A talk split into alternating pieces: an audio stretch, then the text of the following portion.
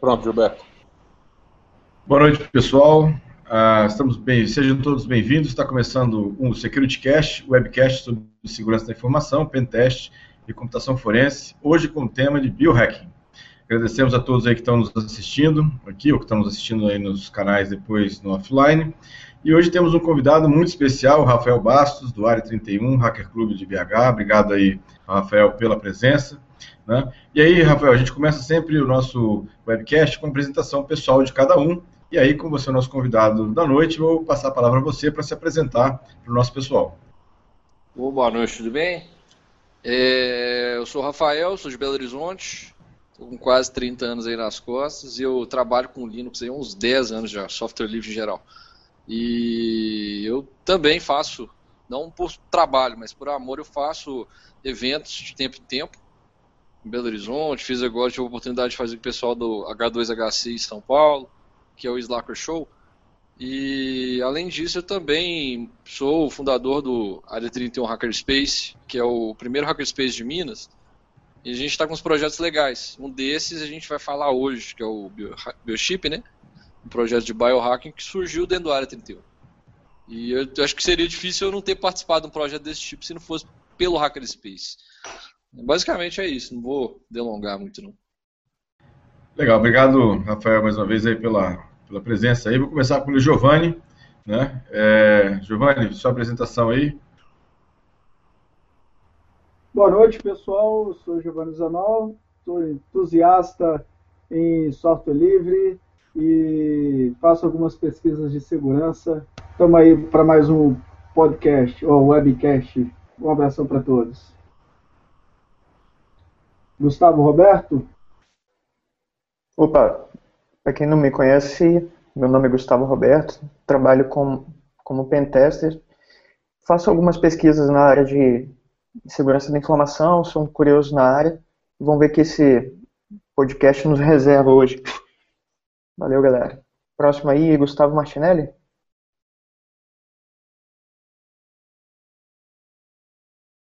Seu microfone está mudo, seu monstro.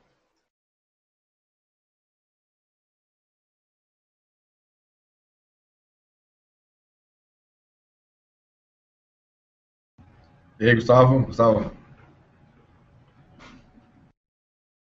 Vamos passar então a palavra para o Alcion. Alcion, sua apresentação. Na verdade, o Martinelli fala em Libras, né? então, senhores, enquanto o Martinelli resolve o problema do microfone dele aí, meu nome é Alcion, eu trabalho com, eu sou consultor em segurança cibernética, professor universitário na área de segurança da informação, é, sou pentester também, enfim, trabalho com essa área, com software livre, eventos, etc. E estou aí para contribuir mais uma vez, de volta, né, depois desse longo período aí fora dos webcasts devido aos meus deveres aí profissionais, mas de volta para contribuir um pouquinho com o conhecimento aí com os senhores e o nosso convidado de hoje aí sobre biohacking. Será que melhor, já resolveu, Gustavo? Acho que eu consertei meu microfone aqui agora. É, meu nome é Gustavo Martinelli, eu sou advogado, assim, meu foco é trabalhar com direito digital aqui no grupo. Esse é o tema que me interessa, já vi até que eu pronunciava ele errado, que é o biohacking, né? E vamos ver aqui o que, a gente pode contribuir nessa visão jurídica que eu tento acrescentar, acrescentar ao grupo. Boa noite, Rafael. Seja bem-vindo ao webcast. Obrigado. Obrigado aí pelo convite. Boa noite, pessoal que está assistindo a gente também. E vamos lá. Beleza, pessoal. Bom, deixa eu me apresentar então. Meu nome é Gilberto Sudré, eu sou professor universitário do Instituto Federal de Educação do Espírito Santo, aqui do IFES. Lá a gente tem um laboratório de pesquisa na área de forense e na área de segurança da informação, né, e também trabalho na área de consultoria na área de segurança. Bom, Rafael, começando aqui então o nosso webcast, eu já vou passar a palavra a você, já faço uma pergunta, né, que muitas pessoas estão se questionando. O que, que é o biohacking, né? E como é que você definiria isso para a gente? Biohacking, para mim, por exemplo, alguém de vocês aí usa óculos ou só eu? É, eu uso. Óculos de grau. Pois eu é, uso. é, o óculos de grau é um biohacking. Porque fisicamente você está colocando um cristal ou um plástico, né? É, para refletir ou divergir uma luz para você poder enxergar de uma forma melhor. Biohacking é qualquer adaptação corporal. Né? Seja estética ou seja funcional. Por exemplo, uma pessoa que coloca um brinco pode ser considerado um biohacker. Uma pessoa que tem um braço amputado ou uma perna amputada e utiliza um instrumento ou um equipamento para poder ter uma locomoção de volta, tipo o Blade Runner, aquele corredor, isso é um tipo de biohacker. Uma pessoa que usa um marca-passo, uma artificial, para manter o corpo funcionando, é um biohacker. Então, o hack, né, no conceito original, seria modificação, né, ou corte. Então, qualquer modificação que você faça no seu corpo é um biohack. Né? A gente tem muito hoje, associado a biohacking, né, coisas que usem tecnologia, coisas que usam eletricidade, qualquer que seja a definição. Né? Mas o biohacking, qualquer que seja a definição, se for olhar, ele começou a, no, no ano de 1400 e 1500 porque começou com as primeiras pernas substituídas com pau, né, as pernas amputadas, as primeiras é, formas de locomoção, aquelas botinas, né? Então tudo isso começou há quase mil anos atrás. Né? Uma muleta é um tipo de biohacking, por olhar na, na forma como definição clássica. Né? Basicamente, isso seria o biohacking. Oh, legal, boa, boa definição. Acho que todo mundo então tem algum tipo de hacking, né? Pelo menos a grande maioria usa alguma algum biohacking, né, diferente. Ou uh, espero que não se precisar, né? Tipo um coração, né, artificial. Espero que não precise, mas se tiver já tem disponível. Tem até preço, tudo certinho. Oh, legal, legal. E aí, pessoal, alguma colocação já para a gente começar o nosso bate-papo? Eu queria falar aqui, inicialmente, fazer uma pergunta. Você falou que qualquer modificação, qualquer alteração que é feita, né? Então, por exemplo, como uma muleta, uma cadeira de roda também é considerado como biohacking, é, talvez uma cirurgia plástica, como um implante de prótese de mama que as mulheres utilizam. Sim, Isso também, a mulher também é colocou é um silicone, ela tá hackeando boa parte da classe masculina, você não concorda? É. E não é propaganda enganosa. sensacional. Fique claro, entendeu? Outro tipo de biohacking que eu considero fantástico, foi até esse ano. Vocês viram aquele caso do pai do garoto lá que construiu uma mão artificial na impressora 3D para o filho e ele está usando e está ajudando, porque ele abriu o código, muita gente está imprimindo no mundo afora aí. Vocês ficaram sabendo disso? Sim, não. É uma matéria fantástica que aconteceu disso. Né? Depois a gente coloca lá no YouTube o link dessas coisas como referência. E é fantástico esse caso. É um caso novo de biohacking, um tipo totalmente diferente, que é caseiro, né? muito funcional e muito acessível. Qualquer um pode ter uma impressora 3D. Eu tenho impressora 3D aqui em casa. Então qualquer um consegue ter uma hoje. Né? Impressora 3D é como se fosse uma laser dimensão em questão a custo. Mas já está bem acessível. Né?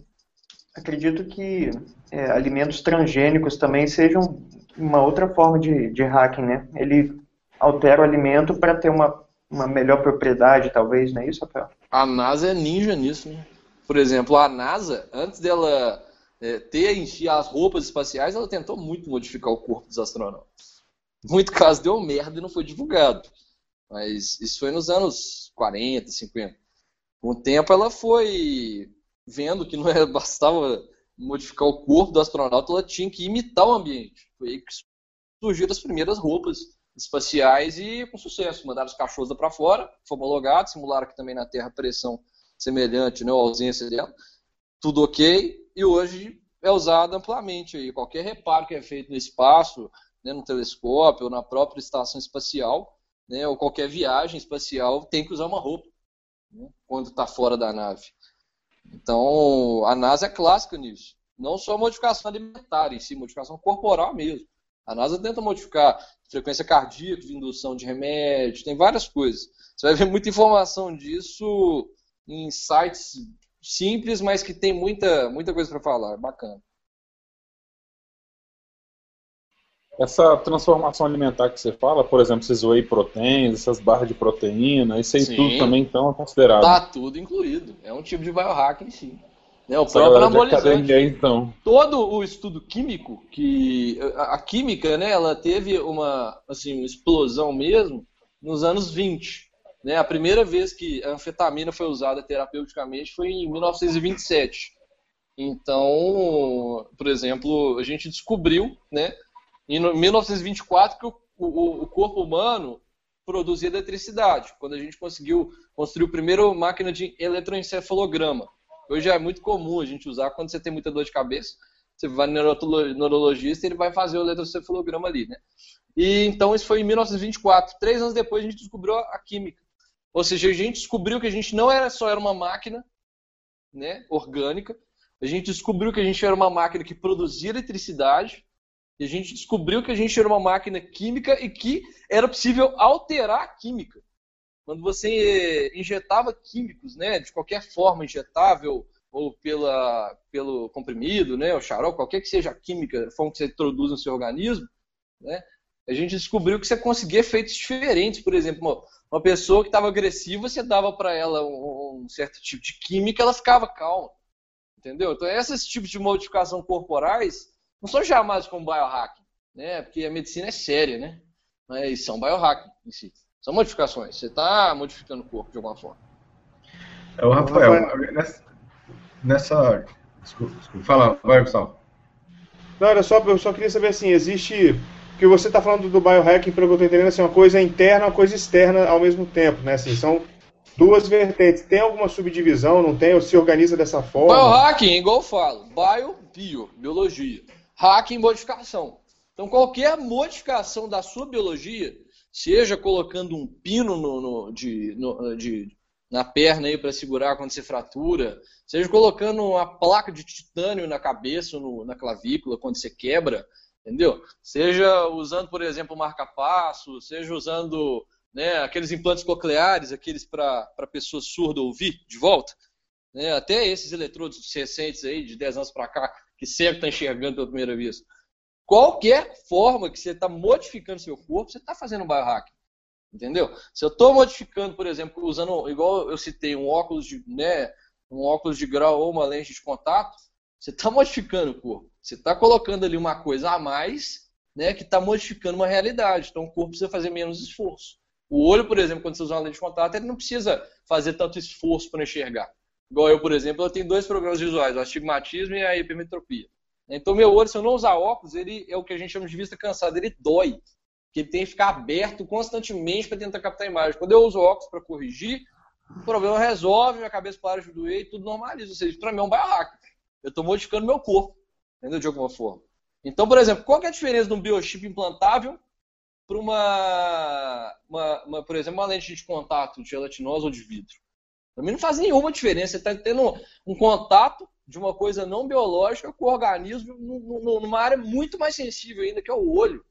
E é uma coisa usada há décadas, entendeu? Então, o biohacking seria todo, toda, qualquer tipo de é, intervenção, vamos chamar assim, para ver se melhora. Qualquer tipo de intervenção que você faz no organismo. Isso é um biohacking. Seja usando um óculos, seja usando um marca-passo, seja usando uma química.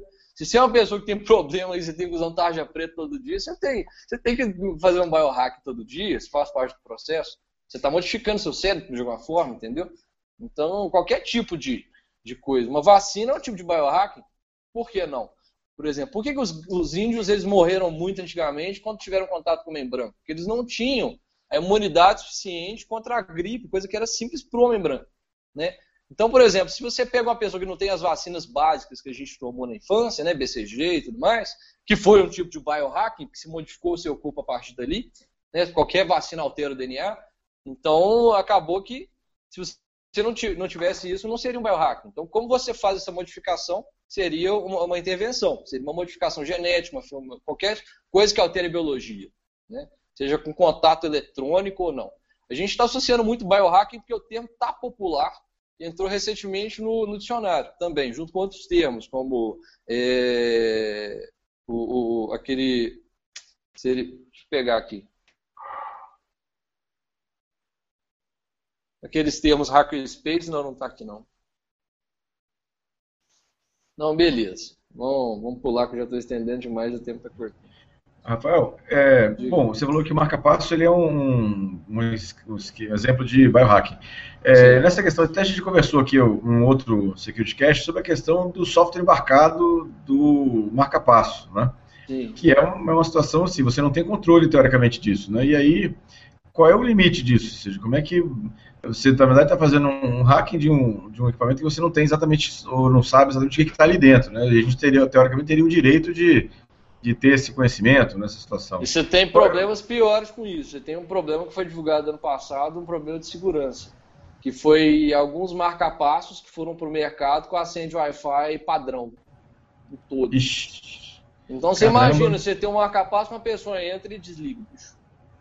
Eu estou só pegando aqui a- a- uma outra apresentação nossa, só para pegar esse termo do, do, do, do biohack, é importante falar sobre isso, que é o- a questão da idade dele. É um termo que entrou recentemente no Oxford. Né, aqui, ó, ele entrou em junho de 2012.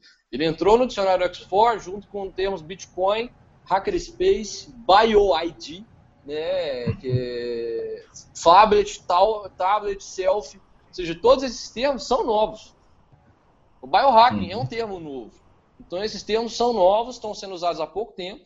Né? Por isso que pra gente, a gente não sabe o que, que é. Mas biohacking define isso como qualquer modificação corporal, pura e simplesmente. É, Rafael, só continuando aqui para a gente dar, dar uma ideia, é, tem, algum, tem algumas vertentes também né, que eu estava. Com, com, é, vou ser bem sincero, eu comecei a ler depois de um tempo que a gente falou dessa, dessa história do biohacking e comecei a dar uma lida. Tem um tal do, também uma vertente chamada biopunk, né? né que fala um pouquinho do ciborgue, e que é, um, na verdade, um movimento cultural, né? Quando a gente fala, Sim, tem a vários falar de biohacking, né? eu tenho... É, então, eu queria que você desse um, falasse pra gente um pouquinho desses movimentos, além do biopunk, biopunk, entre outros, você tem conhecimento Sim, aí? tem vários movimentos. Esses movimentos eles são mais focados em alguma coisa.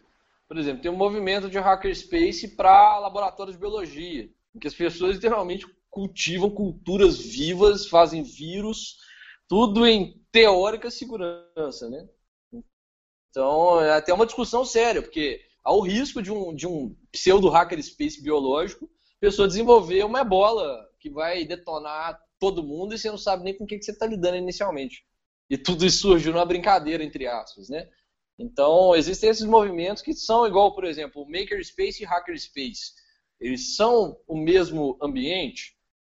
Podem ser. São a mesma coisa? Não. Há diferenças nos termos. Entendeu? Eu vou falar uma, uma, uma, uma- diferença entre dois que são bem usados em grande maioria, né? porque os, os hackerspaces de biologia eles são mais localizados. No Brasil não tem nenhum, por exemplo. Né? Hackerspace no Brasil nós temos hoje 15 né? em atividade e 3 em planejamento. Então, por exemplo, o hackerspace. O que é um hackerspace? Seria um lugar que tem hackers, pura e simplesmente. Hacker de qual tipo? Não importa a área. E o makerspace seria um lugar em que as pessoas criam coisas. Tem hackers ali? Pode ter. Pode ser que um hacker participe de um makerspace. Né? Mas quer dizer que todas as pessoas do makerspace são hackers? Não. Né? Então, esses movimentos eles são focados em cada coisa. O hackerspace ele pode ser considerado um makerspace porque às vezes hackers criam coisas por diversão, mas não é o foco. Entendeu? As pessoas perguntam coisas pra gente como se a gente fosse um makerspace, criasse coisas. Eu falei, não, gente, calma, a gente é um hackerspace. Né? Nós não temos foco, a gente faz o que a galera quer, né? geralmente, que a galera acha necessário. Por exemplo, o Chaos Computer Club. Né? O que, que ele fazia no- nos primórdios dele? Ele fazia a primeira atividade do, do, do Chaos Computer Club, que foi o primeiro hackerspace do mundo. Ele assaltou um banco, entre aspas, né? Ele usou um- uma rede na época de computadores e conseguiu fazer saques de um banco. Após isso, ele devolveu no dia seguinte o dinheiro em praça pública. Né? Isso era na época aqueles DMs, né? Foi 130 e poucos mil DMs, que era o Dirt Mark, né? Aquela moeda antes do euro lá na Alemanha. Eles fizeram esse roubo, devolveram em praça pública e o sysadmin acreditou. Né? Essa rede, na época, eu não sei se o povo conhece ou chegou a ouvir falar. Foi antes de BBS ou algo do tipo. Foi uma espécie de rede de computadores que interligava alguns países, né? A Alemanha, né? por aí vai. E o era chamado Build Skimmer Test. Já ouviu falar? Build Skimmer Test. Então eles usavam já em 1981, fizeram invasão de computadores, roubar, fizeram saques de banco e devolveram em praça pública. Só para mostrar que o sistema era frágil. Falou que, ó, nós roubamos o banco, você não saberia que a gente roubou, mas a gente está devolvendo aqui porque a gente é honesto. Nós somos um hacker space, a gente faz isso.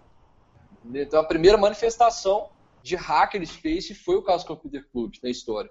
Inclusive o, o movimento aquele hackerspace.org, que é o site que classifica todos os hackerspaces do mundo, makerspaces e tudo mais, eles consideram sim o Chaos Computer Club como um dos primeiros hackerspaces.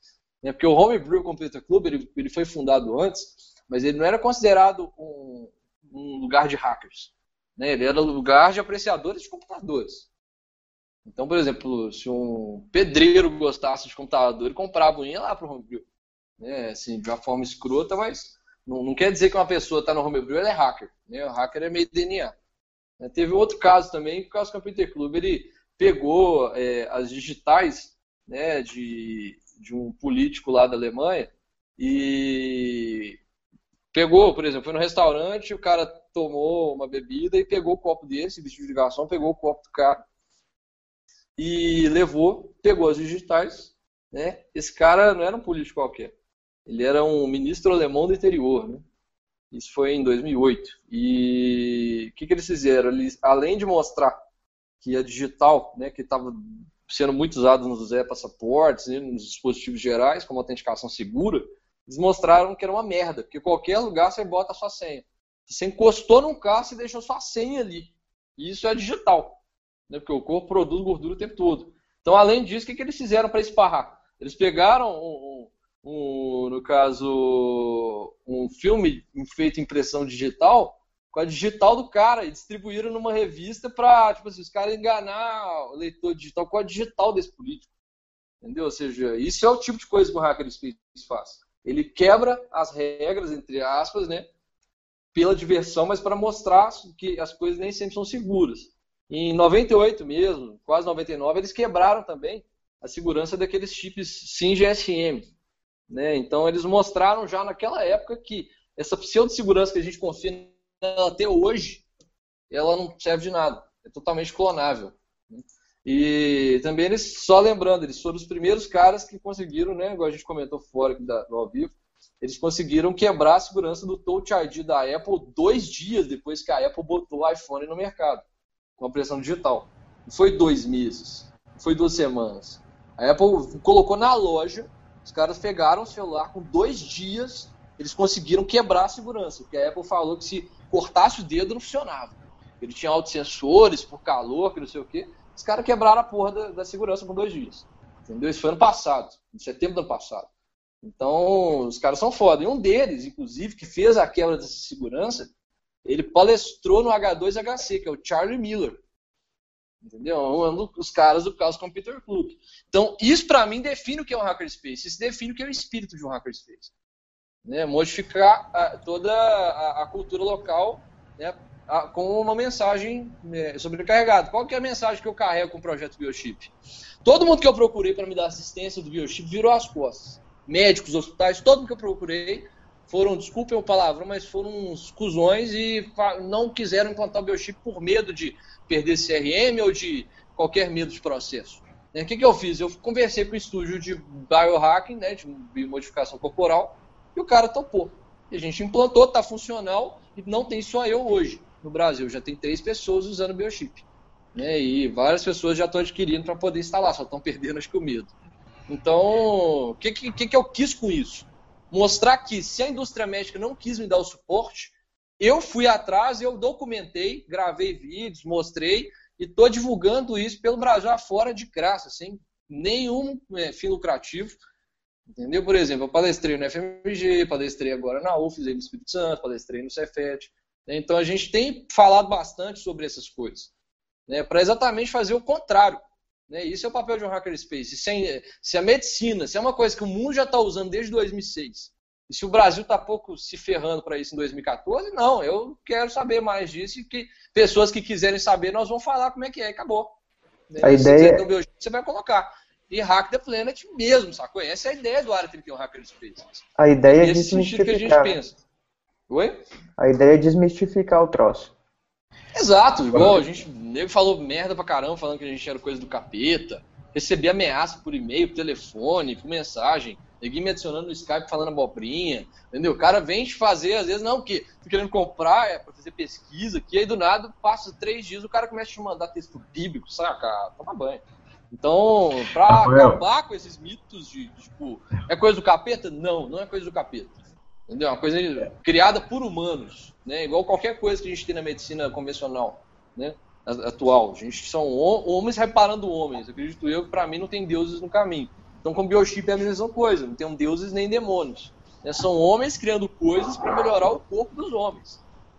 Né? Nesse sentido. Agora, Rafael, é, é só duas considerações aí que eu queria, assim, um comentário seu. Primeiro, a questão, assim, isso para algumas pessoas, como você está até bem comentando, é bastante assustador você pensar nessa alteração, nessa modificação. E aí, o medo de controle é, social. Exatamente. Assim, onde vai chegar isso? Não tem outro dizer, medo. No, no, qual é, qual é o, o, limite disso? Essa é a primeira coisa. Eu vou te falar duas coisas, tá? Uma coisa minha e uma coisa de um amigo meu, o Everson Crash, um dos fundadores do Área 31. Primeiro que eu falo a mim é o seguinte: não faz sentido alguém hackear um biochip, porque ele é um dispositivo passivo. Né? Você vai pegar um número. E o que o Crash fala que é melhor ainda é o seguinte: se você tem medo de ser rastreado, joga o celular e o notebook fora. O que, que você está fazendo no mundo real? Quando você usa o celular, seu celular tem até GPS. Tem 3G que a triangulação é mais precisa que o GPS, para quem não sabe. O, o GPS é uma feature para você saber onde estão as coisas. Porque o governo já te localiza via triangulação GSM, via, via de antena há muitos anos. Entendeu? Então, se for olhar privacidade, você já não tem privacidade nenhuma hoje em dia. Quem assina um termo de Facebook, Instagram da vida, Twitter, tá ferrado. Entendeu? Tudo que você está colocando ali pode ser xeretado por qualquer órgão governamental que se ache no direito de saber o que está acontecendo na sua vida. Né? Então, se você pensa sobre privacidade, o biochip não, não tem dispositivo GPS, não tem nem bateria, entendeu? Então ele não tem como transmitir nada, ele não se conecta a nada, tá? Ele é como se fosse literalmente um cartão. Esses Explica um pouco que melhor. Que você passa, Explica um né? pouco melhor sobre o biochip. Assim, ah, o, bio, o biochip eu vou explicar. É, Diga. É só, só complementar aqui. É, você disse que tem um, um biochip implantado. É, explicando o funcionamento dele, é, você tem como dar uma ideia mais ou menos do, de quais são a, as funcionalidades que você já tem no, no, uso desse biochip no seu dia a dia? Sim, posso. É, eu vou, acho que eu vou começar explicando o que, que ele é mesmo.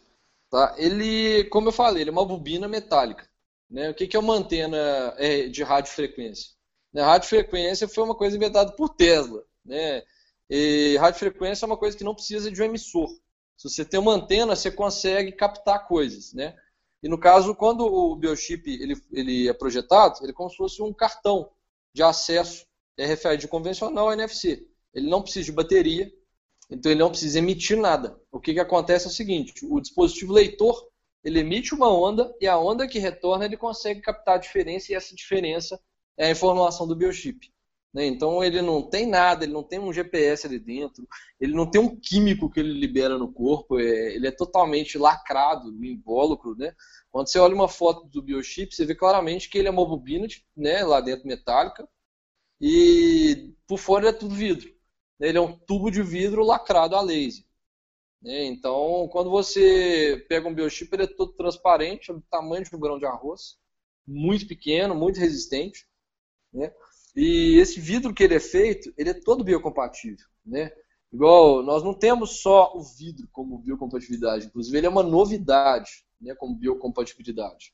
Mas nós temos, por exemplo, é, platina, né, o níquel, a moeda, o níquel que tem na moeda é compatível com o organismo, cromo, o ferro, né? Nós precisamos de ferro no sangue. Sem ferro você tem anemia e você morre, provavelmente. É, você tem o cobalto, então você tem várias coisas biocompatíveis. O vidro é bem recente, né? Então o que, que acontece? Esse vidro ele não é só um vidro. Esse vidro ele ele ele, ele chama 8625 Scott. Scott é o fabricante desse biochip, inclusive. Ele tem uma patente que só ele pode fabricar no mundo, fabricado na Alemanha. E esse vidro libera alguns elementos no corpo, libera inclusive alguns ferros, algumas coisas. Então, ele, o organismo entende que ele faz parte do corpo. Né? Então, é por isso que o corpo não rejeita. Qualquer vidro que você colocar no seu organismo, que ele vai expulsar. Você pode ter certeza. O vidro biocompatível não. Os caras têm uma patente fechada disso e só eles fabricam. Né? Não é uma coisa qualquer, não é um vidrinho que colocou e jogou para dentro, não um tubo de ensaio. Entendeu? Teve toda uma pesquisa, teve todos os testes, teve tudo certo. Né? Ele já é usado com animais desde os anos 40. Para quem não sabe, 40, 50 ele já é usado em animais. Né? Ele foi desenvolvido nos anos 30, 40 pelos militares, o protocolo RFID. Então, não é uma tecnologia nova. A funcionalidade está recente porque o brinquedo é novo. Mas toda a tecnologia está pronta há muito tempo, ele só está menor. Imagina o, celular dos anos 80 e hoje um, um, iPhone, né?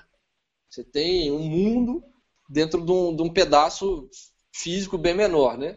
Basicamente o biochip ele só é menor, mas é a mesma tecnologia de sempre que, que sempre foi utilizada né, para tudo. Aqueles cartões que todo mundo usa para pagar ônibus, para bilhetar metrô, para poder passar numa catraca numa faculdade ou no, no, num prédio comercial né? Isso é inclusive a mesma frequência. Por isso que eu uso o biochip, né? já puxando o gancho do, da funcionalidade, eu uso o biochip para destravar coisas. Tipo, eu tenho um leitor USB, eu conecto no meu notebook, eu consigo desbloquear ele, desbloquear servidor, né? desbloquear uma catraca. Né? E eu explico até como. A catraca é como se fosse um cartão. Então você só vai passar um número do seu ID para o porteiro, ele vai cadastrar no sistema e pum, passou, abriu, magicamente. Tá? É, para desbloquear o computador, você pode fazer também. A questão de passou a mão, abriu, desbloqueou. Porém, não é tão seguro. Quando a gente preza pela segurança básica, você não usa um termo que é facilmente lido como senha. Então você pode usar ele como um trecho da senha. Então, por exemplo, eu já tenho um padrão de senha que eu considero humano e, e, e, teoricamente me dá uma sensação de segurança. Que é, por exemplo, Facebook, eu coloco lá Face, é, blá blá blá, 386 e o, e o biochip.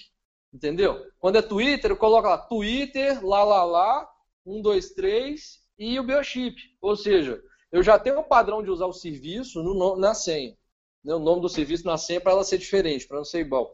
E eu ainda compliquei a vida do caboclo que vai quebrar, porque ela tem agora oito caracteres a mais. Entendeu? Porque tem números. Né? Rafael, então, uma pergunta aqui. O que eu fiz foi isso, entendeu? Para desbloquear dispositivos, computadores, é basicamente só isso. Você cadastra a senha e vai passando o leitor. Eu digito um pedaço da senha e passo o resto no biochip. Ela Rafael, dá um enter e Alguém quer fazer uma pergunta aí, cara? Só um minutinho. É, Olha só, Rafael, o Ever, Everton Vilhena, ele entrou aqui em contato aqui via Facebook e mandou uma pergunta para você. Ele quer saber sobre vulnerabilidades em biochip, já que o RFID NFC tem como ser clonado. Seria isso a mesma situação para o biochip? Então quer dizer que se alguém pode entrar e invadir sua casa se clonar o biochip? É isso? Foi o que eu disse, foi o que eu disse. É, basicamente, você não vai confiar na informação que pode ser lida né? Hoje em dia você pode ler o biochip de várias formas. Eu construir uma maleta do tamanho do notebook de 15 polegadas, que a borda dele inteira são fios de cobre, eu tenho uma bobina. Com essa bobina eu consigo fazer uma indução eletromagnética. Se eu coloco um emissor de RFID, que na verdade vai ser emissor e leitor, eu tenho um puta leitor que vai ter um alcance de quase 70 centímetros. Então se eu entrar no elevador eu consigo ler 5, 6 cartões, quem está dentro do elevador só segurando essa maleta, entendeu? Ou seja, eu não vou confiar que minha senha vai ser isso para abrir a porta da minha casa, meu carro, né? Ou para poder destravar meu notebook. Né? Questão de bom senso. Você vai usar, como eu disse, que eu aconselho o uso. Você vai usar ele como uma extensão da senha usual. Por exemplo, sua senha é, é eu amo Microsoft, coloca lá eu amo Microsoft, digita a senha mesmo, eu amo Microsoft, e passa o biochip no leitor. Ele vai completar sempre aqueles tantos caracteres que é o biochip e vai dar o enter. Ou seja, você vai fazer, para mim, uma melhoria. Vai ser, na verdade, uma camada de segurança. Aí que eu te pergunto, qual que é a chance de um brute force saber qual que é o ID do seu biochip? Entendeu? Uma questão que é o seguinte, segurança nós sabemos que não existe. Por mais dura que possa tudo... ser a verdade, segurança não existe. Segurança é uma sensação que te vendem. Por exemplo, quando você compra um antivírus, eles te vendem a sensação de segurança. Quando você trata um segurança, eles te vendem uma sensação de segurança. Se vier um tanque de guerra, ele esmaga seu carro. Você não está seguro. Quando te bota a cerca elétrica em casa, se o cara te for esperto e cortar certo, nem disparar alarme, ele entra. Ou seja, não te dá segurança essas coisas. Elas te aumentam a sua sensação de segurança. No seguinte sentido, você fala, ah, não, vai ser improvável porque eu tenho que fazer isso, isso e isso. Tá? Vamos ser claros, segurança não existe. Então, para esse ponto que a segurança não existe né, no mundo real, é, a gente usa ela para dificultar, para a senha ficar maior nesse caso. É, Rafael, complementando a tua ideia aqui, melhor.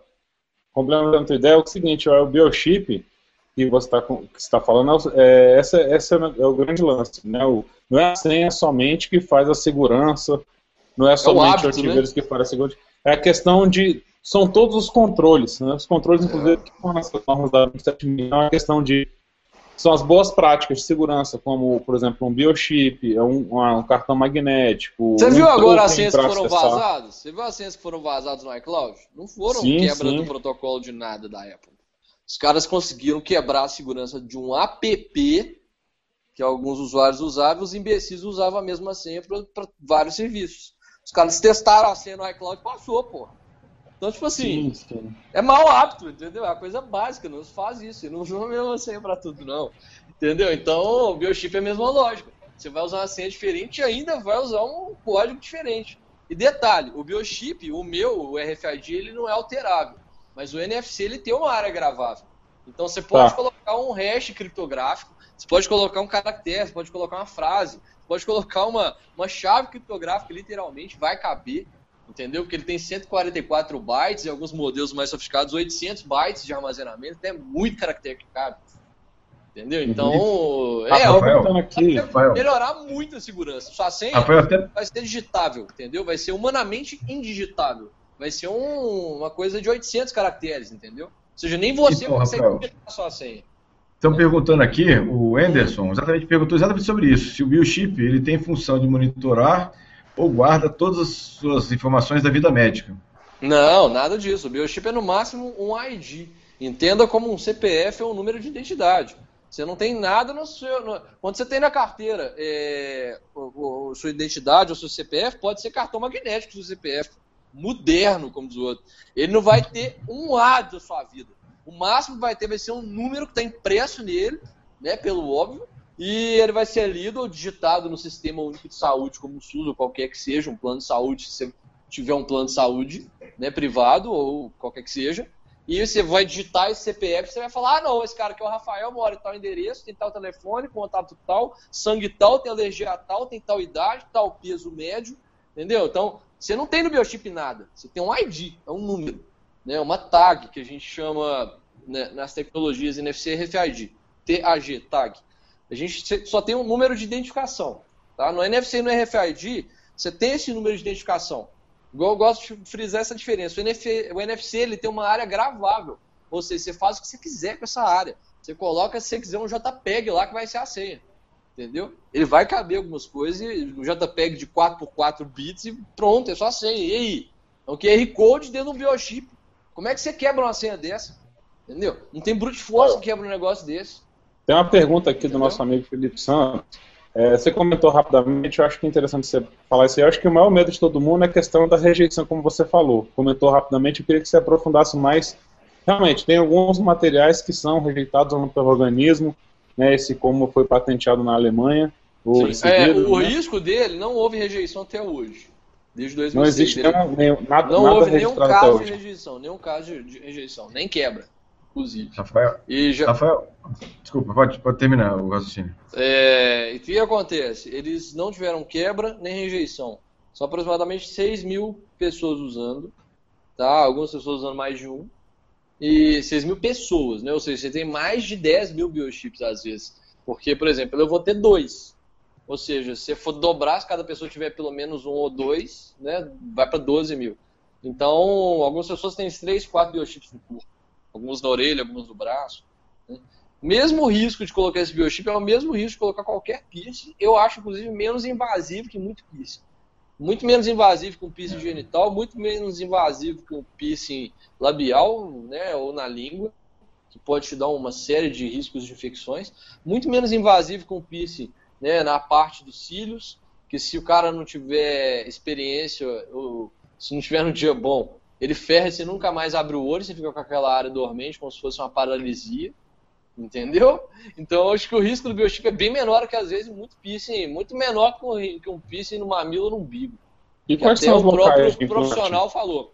Local de implante é qualquer lugar que você queira. Você pode colocar na costela, igual tem uma empresa no Brasil que tenta fabricar um de monitoramento, um GPS, mas nunca colocou colocar na produção em prática porque ele tem rejeição. E ele gera câncer em ratos ainda. Então, então ele pode ser colocado na costela, Ele pode ser colocado no rosto, ele pode ser colocado no braço, na bunda, na perna, onde você quiser. Né? Mas, pelo óbvio, 99% das pessoas usam na mão por ser mais acessível. Porque você pensa o seguinte, quando você está num controle de acesso, numa situação de controle de acesso, você tem uma catraca para passar, qual que é mais interessante? Você abaixar a orelha para você passar no leitor da catraca, você levantar o pé para você passar no leitor da catraca, ou você passar a mão. Entendeu? Como a mão, né, assim como o polegar, né, propiciou né, a gente ser o, tá no topo da cadeia aí pela facilidade, a mão a gente tem essa facilidade. Então, preferível é sempre na mão pela acessibilidade fácil. Você sempre coloca a mão em qualquer lugar. Agora, Rafael, tem uma pergunta aqui é, do, do Carlos Rodrigues. Ele pergunta se o biochip tem quantos caracteres? É decimal, hexa ou alfa? Na verdade, ele depende do leitor, né? Porque um formato é convertível, convertível para o outro.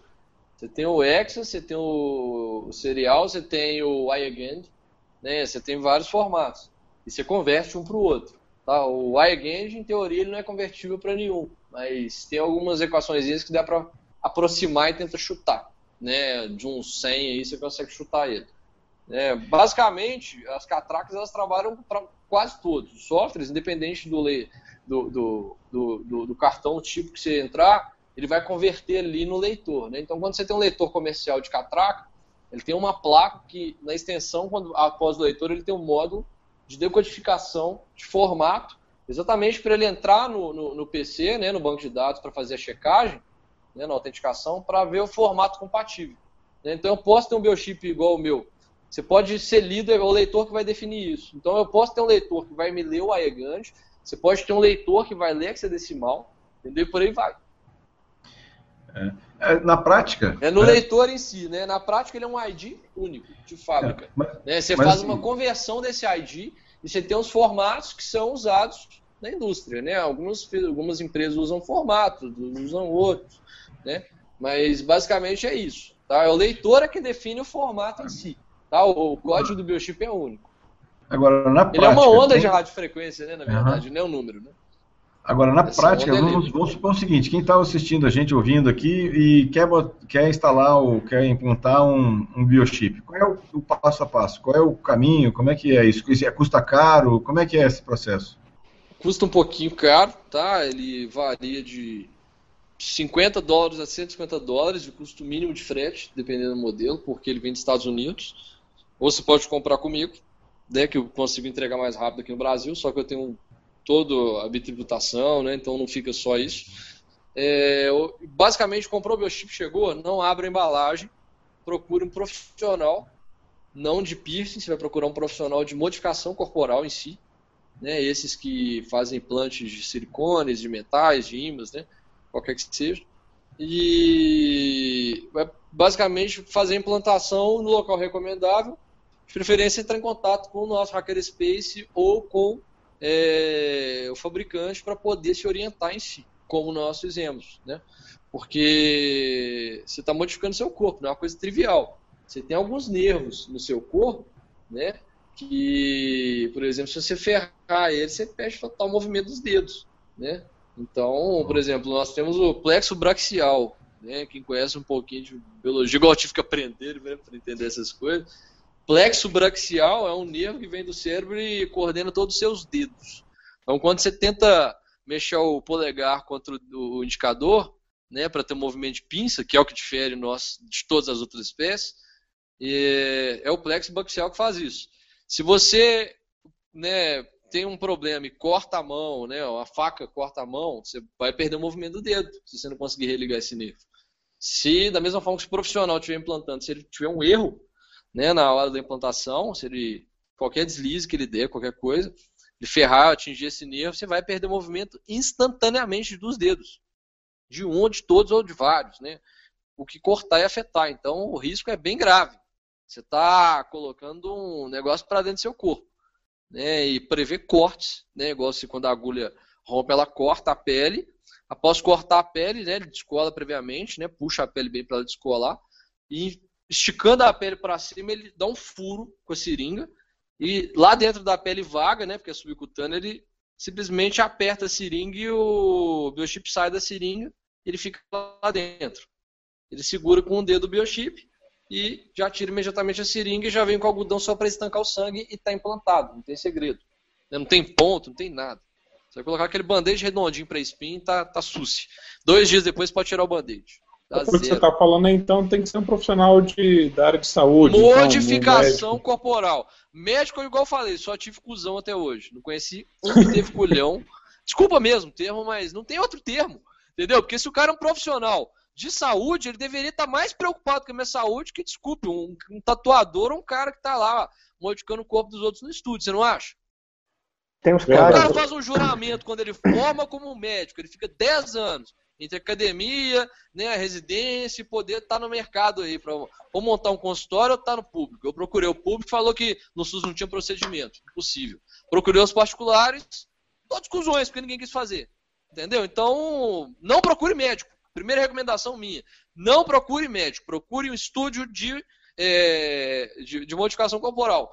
Quando a medicina acordar para isso e começar a estudar, né, porque até hoje quem chamou a gente foi só é, faculdade de tecnologia, ninguém de biologia chamou a gente. A primeira, é, é, vamos falar assim, universidade de biologia que chamou o Área 31 vai ser agora dia 12 do 12, agora em Belo Horizonte, que eu vou palestrar na Inform, que é mestrado de biotecnologia. Né? Então vai ser a primeira vez que eu vou palestrar para um público disso, né? que vai trabalhar com isso, está preparando para o mercado. Né? E provavelmente vamos ver se eu vou convencer eles a levar logo para o mercado para ver se cria normas, procedimentos, né, para ver se não fica uma coisa artesanal e, vamos ser sinceros, perigosa. Né? O nome da, da fabricante do biochip chama Dangerous Things. Ou seja, são ideias perigosas. Né? Quando você compra, você recebe um termo. Falando, cara, cuidado, você está modificando seu corpo, você não tem backup, não. O corpo é um só. Entendeu? Você não tem uma mão lá, por mais que artificial seja, não vai ser igual à mão atual. Entendeu? Então, se você tiver algum problema, uma lesão, não vai ser interessante, não vai ser divertido. Né? Então, é todos esses cuidados. Então, eu acho que as pessoas precisam acordar para isso.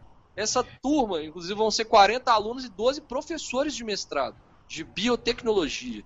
Entendeu? Então, os caras estudam química e estão agora preocupados com isso. Eles viram as notícias, viram que o biochip está sendo uma coisa comum, discutida, né? e eles me mandaram um e-mail convite perguntando se a gente gostaria de palestrar lá para levar essa informação, porque as pessoas não têm a mínima ideia do que, que é isso. Entendeu? Então vamos ver se a partir dessas palestras começa a ter outras, né? Eu acredito que tem que vir pelo meio acadêmico. Como qualquer tecnologia surgiu, né, tem que vir pelo meio acadêmico a disseminação da informação. Né? Então a área está tá nisso. A gente está quase se caminhando aqui para o final, que normalmente o, o, o, webcast tem, a gente tenta manter dentro de uma hora. Tem uma pergunta aqui, eu vou responder, acho que é a última pergunta que mandaram aqui. Aí, para as suas considerações, o Everton volta a perguntar aqui é, se o uso do anel de NFC seria o equivalente, né? Exatamente igual. A diferença é que você pode esquecer ele em algum lugar, né? Você pode perder. O biochip você não esquece e não perde. Na verdade, você nem lembra que ele existe. Só lembra dele quando você tem que passar a senha para desbloquear alguma coisa ou liberar a catraca, alguma coisa assim. E isso, na verdade, é uma satisfação, porque todo mundo é igual eu, eu sou muito sequelado, eu constantemente esquecia cartão. Então hoje eu nunca mais esqueço. Então mudou minha vida para muito melhor. Da mesma forma que o óculos melhorou minha vida para ver o mundo de outra forma, o biochip tá literalmente abrindo portas para mim sem nunca é, ter risco de eu ficar sem elas. Só se a porta tiver quebrado o leitor que não vou conseguir, porque o biochip até hoje não parou de funcionar. E ninguém que colocou. Né? Então ele, na verdade, foi uma melhoria para mim. Está sendo uma extensão para o meu corpo e já uma intervenção em coisa prática. Né? Igual quem tem um Android já consegue desbloquear. Há três anos já consegue desbloquear usando o Biochip NFC. Apesar de ter sido inventado esse ano. Alguém tem algum comentário? Eu, na verdade, assim, eu queria só. Você falou da questão dos médicos, mas assim, tem, de repente, assim, não estou falando que eles estão corretos, tá, Rafael? mas tem que entender que eles agem, assim, é a profissão deles, né? Eles agem com medicamentos, com equipamentos que são primeiramente aprovados por algum órgão nacional, tipo a Anvisa, por exemplo. Né? Eu já parei para refletir isso, eu já parei para refletir isso. E eu tirei a seguinte conclusão, tá? É, tá certo que eu entendo que eles é, têm que fazer isso para conservar o profissional deles, apesar que a medicina ela não é, é nada para salvar, não, a medicina não existe para salvar vidas, convenhamos. A medicina serve para fazer dinheiro para os fabricantes de laboratórios, né, de medicamentos, para os fabricantes de equipamentos e por aí vai. Né? Mundo real, mundo capitalista. A medicina não é para o benefício da humanidade. Em, em, em, sua prática, em sua essência, sim. As pessoas que pesquisam, as pessoas que desenvolvem, as pessoas que pensam, as pessoas que fazem e acontecem, como os, todos os inventores, inclusive o inventor do biochip, o Amal Grafter, né? todas as pessoas que põem a mão na massa e mudam o mundo, né? essas pessoas sim têm a ideia de beneficiar o mundo. Médicos, volta a falar, não tem outro termo, é cuzões mesmo. Me desculpem quem ficou ofendido se você é médico está ouvindo. Não, não sei você se você recusaria, mas quem recusaria é um cuzão. Porque a medicina não deveria ser só é, capitalismo, números. Pessoas não deveriam ser é, traduzidas em viagens para o exterior. Entendeu? Não é esse o mundo real. E eu falo isso com propriedade, porque eu tenho vários amigos que são médicos em várias áreas.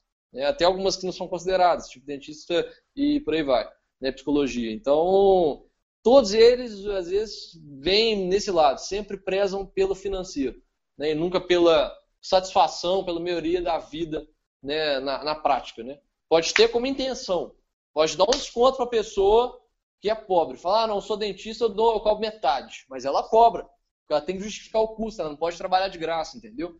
Então, a partir do momento que a medicina me trata como um boi, como um número, como uma cifra, como real ou dólar, eu tenho total direito de chamar de cuzão, já que ele não se importa com a minha saúde. A partir do momento que eu chego para ele e falo, cara, eu quero colocar isso no meu corpo, me ajuda, me dá uma, uma luz, você entende disso, você estudou isso, cara vira as costas para falar que ele vai perder o CRM dele, ah, vai se danar, entendeu? Então, eu tenho uma resistência. Eu estou disposto, estou, inclusive, aberto e estou né, muito confiante que algum médico ainda vai procurar o Hackerspace para a gente poder discutir isso e poder ver o que, que pode melhorar na, na, na, no que a gente fala sobre conhecimento. Né? Porque hoje o que mais tem sobre isso né, é ignorância. Hoje em dia as pessoas falam mal do biochip, como os religiosos, gostei, por ignorância. As pessoas têm medo do biochip por ignorância. As pessoas têm medo de colocar um biochip e ser rastreadas por ignorância. Entendeu? Então, tudo que você vê é falta de conhecimento. Educação, como sempre, é a mãe de todos os problemas, é a solução de todos os problemas. Né? Então, a falta de educação é a mãe de todos os problemas e a solução também é a educação. Seja no crime, seja na corrupção, seja qualquer coisa. No biochip não muda. Por isso que o trabalho nosso está sendo constante. Educação, vamos orientar, né? E médicos que estejam ouvindo, nos procurem. Né? área31.com.br, entra lá, manda e-mail, me ajuda a divulgar isso. Porque a medicina precisa começar a atender isso. Os hospitais, né, comercialmente ou não, quando as pessoas quebrarem o meu chip, os hospitais têm que saber o que, o que ele está lidando. Não vai ser uma coisa alien. Se eu, por algum porventura, quebrar o meu biochip, como é que eu vou chegar no hospital? Eu vou chegar para o médico e falar, tem um biochip que quebrou. O cara vai olhar para minha cara e falar, o quê? Entendeu? Então, tipo, é ridículo. Eu não tenho assistência hoje no Brasil, né? Nenhuma. Não tem nenhum hospital médico qualificado no Brasil que consiga entender o que, é isso. Isso é ridículo, entendeu? Num país que quer ser do futuro, pleno 2015. Né? Legal. Rafael, vai, Gustavo, diga. Só perguntar mais uma dúvida que eu tive aqui. Eu estava lendo aqui na, no Área 31, é, e assim, realmente eu me assustei até com alguns comentários, negócio de a besta tá chegando, é o fim dos tempos, né? Enfim, isso me assustou, assim, né? as pessoas se identificando ali e comentando dessa forma, enfim. É, cada um tem sua opinião, mas assim, a falta de conhecimento realmente me assusta. Agora, uma pergunta. Eu vi o lugar da mão onde geralmente se implanta nas fotos que você postou lá no Área 31. A minha dúvida é, estou usando o exemplo, assim, eu estou na academia, eu estou no supino, né, que é onde vai fazer uma pressão em cima justamente dessa, desse ligamento, né? É, eu, eu, eu, vi que, que não há relatos de, do, do chip quebrar, enfim, mas eu corro risco, assim, no meu dia a dia, de repente esbarrar, alguma coisa e quebrar ou não existe uma segurança, enfim, ou não, então, realmente assim. supino, assim... Você só vai correr o risco se o supino for acima de 180 quilos, porque é, é o peso que o, que o, osso destrói, entendeu? Por que que acontece? Biochip, ele tem é, é 1.2 por 2 milímetros. Né? O osso ele é muito maior que isso. Os próprios ossinhos né, que conduzem o dedo, esses, quando você abre a mão né, bem esticado e olha ao contrário, você não olha a palma, sai das costas da mão, você vê assim, uns 3, 4 ossinhos, 5, né, que são os que ligam os dedos, né, que é os que movimentam em si, puxam. Né? Então, ele, o biochip é bem mais fino que isso. E você pode ver lá pelo raio-x, ele está numa região que não tem contato nenhum. Ele fica a, a, a quase um centímetro do osso. Né? Então, não há risco. O, o biochip, para ele poder ser quebrado, né? Ele, além de ter que ser um peso absurdo, ele tem que primeiro quebrar o osso. Ele está numa parte que só tem carne, não tem osso, então ele não tem atrito, atrito zero. Né? Um outro fator também que é interessante, que eu, eu, nós é, tivemos levantamento de um teste de resistência física que foi feito, que é esmagamento, né, de, de rompimento, como se fosse aqueles rompedores para teste concreto, né, para aço, por aí vai. E a gente descobriu o seguinte: ele puro ele quebra com 2 quilos, né, 1 um quilo e pouco. Com silicone, se você colocar ele num peito de silicone, é, ele aguenta 185 neutros, que equivale a uns 15 quilos, tá? E quando ele coloca numa carne de frango, que é muito similar ao humano, né? A gente não, não chegou a ver ninguém sangue frio de ir no necrotério implantar o geochip e romper para ver, né? Mas no frango foi rompido e ultrapassou a força da máquina, que força máxima era 500 newtons, que e era 51 quilos e não conseguiu quebrar. Entendeu? Ou seja, a máquina não conseguiu quebrar o biochip tentando romper na força máxima dela, que era 51 quilos. Então, assim, Aí tá você tem também... que destruir o seu osso para depois você chegar no biochip? E tá longe também do Martinelli levantar 180 quilos no supino, né? Não tem jeito, não. vai dentro, vai dentro. então não, não há risco de quebra não, tanto que nunca houve caso. Mas se quebrar é simples de, de retirar, tá? É um simples talho mesmo, um corte simples. Por qualquer farmacêutico, enfermeiro, não precisa ser nem médico, nada cirurgião. Qualquer corte na pele, com anestesia ou não, ele vai conseguir tirar ali, pinçar os pedaços de vidro e a bobina e vai tirar e vai só dar um ponto depois no máximo e tá recuperado, entendeu? Então a remoção é bem trivial também, não tem nada complicado, não tem intervenção cirúrgica pesada, nada, é bem coisa rotineira. Se houver, né, algum dia. Bom, pessoal, tá dando a hora aqui, infelizmente o papo tá muito bom, tá bem legal, cheio de perguntas aí, mas a gente vai ter que começar a partir para o final. Né, Rafael, a gente, nesse final agora, a gente, cada um, se quiser, né, obviamente é opcional, destaca alguma, alguma notícia de security que achou interessante que nos últimos 15 dias. Então aí pode, é, se quiser é, assim, falar sobre alguma notícia que você achou interessante, que chamou atenção, né, e cada um fica, também fica à vontade aí de destacar o seu, a sua notícia da semana ou da quinzena. Alguém se candidata? Eu posso começar aí sobre Vai as lá. notícias. É, o pessoal fala que eu fico pegando no pé, né? Eu fiquei tanto tempo fora. Mas é, apareceu, né? A CVE foi catalogada aí de 2014, né? Sobre até inclusive um, foi uma informação, acho que é, dá é um programa de execução automática num código de array na, da Microsoft, tá? De que ele abrange desde XP, Vista, 2008 Server, Windows 7, 8, né, 2012, que ainda não foi resolvido inteiramente, que é a execução remota que é feita, inclusive, não somente pelas planilhas de Microsoft, entre outros que a gente conhece, mas também pelo próprio browser do Internet Explorer, né, usando PowerShell e fazendo a execução do, do, desse exploit aí na máquina e fazendo exploração. Já testei inclusive no Windows 10, tá, que eu estou com beta tester do Windows 10 aqui, e funcionou também numa boa. Um linkzinho que você usa lá na internet, o cara executa, ele executa o PowerShell sem você observar, e faz execução e sua máquina está explorável, assim como tirar foto da webcam, mandar arquivo, copiar arquivo, entre outros. Então essa aí foi a notícia, mais uma vez falando do Internet Explorer, não estou pegando no pé, né, nem dele nem da Microsoft, mas é que eles me ajudam bastante nessas notícias quinzenais. Não, o que eu vou falar, mas basicamente eu lembrei aqui de um caso que eu até postei no, na lista do Área 31, que é que os russos usavam os bonequinhos amibos, né? Você já ouviu falar? Amibos? Para hackear catraca de metrô. Tipo assim, eles não explicaram a técnica, né? Como é que funciona. Supõe-se que é uma indução eletromagnética lá que, que abre. Mas é passar o bichinho no leitor do metrô ele destrava. Impressionante. Eu vi essa notícia. Boneco, você pode comprar em qualquer lugar. Isso foi foda. Ou seja, você hackear uma coisa, você não precisa ter uma maleta do James Bond sofisticada, não. Você compra um bonequinho amigo e você tá passando de graça no metrô, entendeu? E até os caras corrigirem isso, se corrigirem, né? É. Tem um passe livre aí no mercado. Entendeu? Eu vi então, essa notícia, seja, legal. O, o, hackear nem sempre é uma coisa é, digamos assim, do além, nada que a pessoa tenha que ser obscura, a pessoa fica trancada no porão seis meses para poder descobrir que ela falha. Não. Às vezes o sobrinho botando sem querer um brinquedo ali leito, ó, tia, abriu. Isso é ó. Legal. Legal.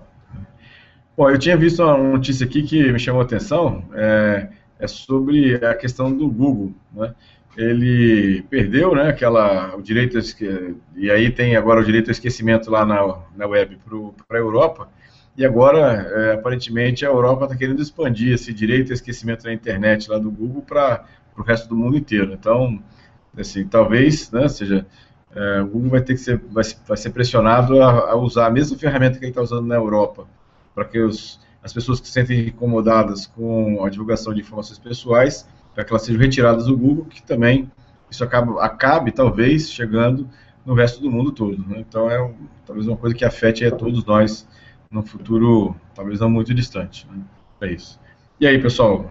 Giovanni, Gustavo, Gustavo, as notícias. Tem, cara, tem uma notícia aqui, level asiático, que é, assim, meio previsível vindo dos, dos caras da China, né? Que é, na China, em alguns lugares, vendem cigarros eletrônicos. E esses cigarros eletrônicos, quando o cara ia carregar no, no USB da máquina, infectava o computador. E, vindo de chinês, você pode já imaginar tudo, né? E essa é a minha notícia aí para hoje. Verdade. E aí? É, tem uma, na verdade, foi o Gustavo Roberto me mostrou hoje, que é a vingança do pessoal do iOS, que há um tempo atrás tinha uma stringzinha que você mandava pro pessoal que usa iOS que travava. O pessoal mandou isso muito pro WhatsApp, o pessoal da Apple sofreu bastante com isso. Agora tem a vingança deles, que é um arquivozinho que manda para os Androids, que aí sacaneia os Androids. É só para acompanhar as diversões das, das redes sociais aí, vai ter um monte de gente reclamando do WhatsApp travando aí, coisas desse tipo. É só isso. Valeu. Legal, legal. Martinelli, alguma. É, eu queria compartilhar uma notícia aqui que eu, que eu sempre achei esse tema muito interessante, né? Porque você perde um celular, você tem o um celular furtado ou roubado, enfim. E aí você tem o e-mail, né? Que junto com o seu número do cartão SIM, né, dão, a sua, dão a sua linha para o aparelho identificar com a estação rádio base. E aí, assim, o juiz federal do Rio Grande do Sul, através de uma ação civil pública ajuizada pela Associação Nacional de Defesa e Informação do Consumidor, é, ele determinou que a Anatel fiscalize o bloqueio de celulares perdidos, furtados e roubados, e mais, assim, centralize essa informação no que num cadastro chamado de CEMI, C-E-M-I, é, e ela se defendeu falando que não, que isso é questão da ABR Telecom, que é uma associação que reunia algumas operadoras de telefonia. Ou seja, fica claro que nunca na vida foi feito o controle de e-mail, ou seja, se você tem um celular furtado, pega a caixinha do aparelho, liga, é, liga para o operador e fala, ó, meu celular foi furtado, ah, pega o seu e-mail. Bom, alguém não deve anotar ou deve anotar aquilo no post-it e não fazer mais nada, né? Porque é isso que ficou claro, mas acontece que é, cabe recurso ao Tribunal Regional Federal da Quarta Região mas o pedido foi julgado procedente. A Anatel está com a responsabilidade de criar um cadastro centralizado desses e-mails e fazer o controle desses bloqueios para que os aparelhos possam ser inutilizados após serem perdidos, furtados ou roubados. Oh, legal. Tem tempo de roubar celular ainda, né? É, por enquanto, viu? Mas, mas, mas a pressa, viu? Assim, né? Bom, pessoal, legal. É, vamos passar então agora para as despedidas finais aí. Eu já agradeço aí ao Rafael pela disponibilidade, foi excelente. Eu gostei muito do bate-papo, aprendi bastante sobre biohacking aqui. Agradecer o pessoal que nos acompanhou até agora, as várias mensagens que mandaram para a gente, é, que participaram aqui, também foi muito legal a interação com o pessoal. Agradecer os participantes, todos vocês aí, e aí abrir espaço a vocês para cada um se despedir, para o pessoal que assistiu a gente e os outros que participaram do, do webcast aqui. Quem... Deixa eu começar me despedindo aí. Vai lá. Rafael, obrigado, valeu, valeu mesmo, gostei bastante. Agora no finalzinho de dezembro eu tô chegando em BH aí, vou ver se eu consigo dar um pulinho lá na área 51, na área 31 para poder dar uma conhecer como é que é, ver ver as tarefas de vocês lá, bem bacana. Boa, seja, será muito bem-vindo. Valeu, abração. Abração Valeu. a todos, obrigado por ter assistido a gente. Até a próxima. Rafael, valeu, cara, por ter aceitado o convite aí. Uh, é, valeu. Você é um cara sempre muito solícito, né? Sempre tamo junto sempre, tamo junto sempre. A de trocar informação com a galera.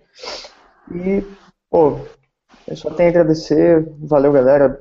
Obrigado, pessoal, que nos assistiu. E passo a palavra aí para o próximo.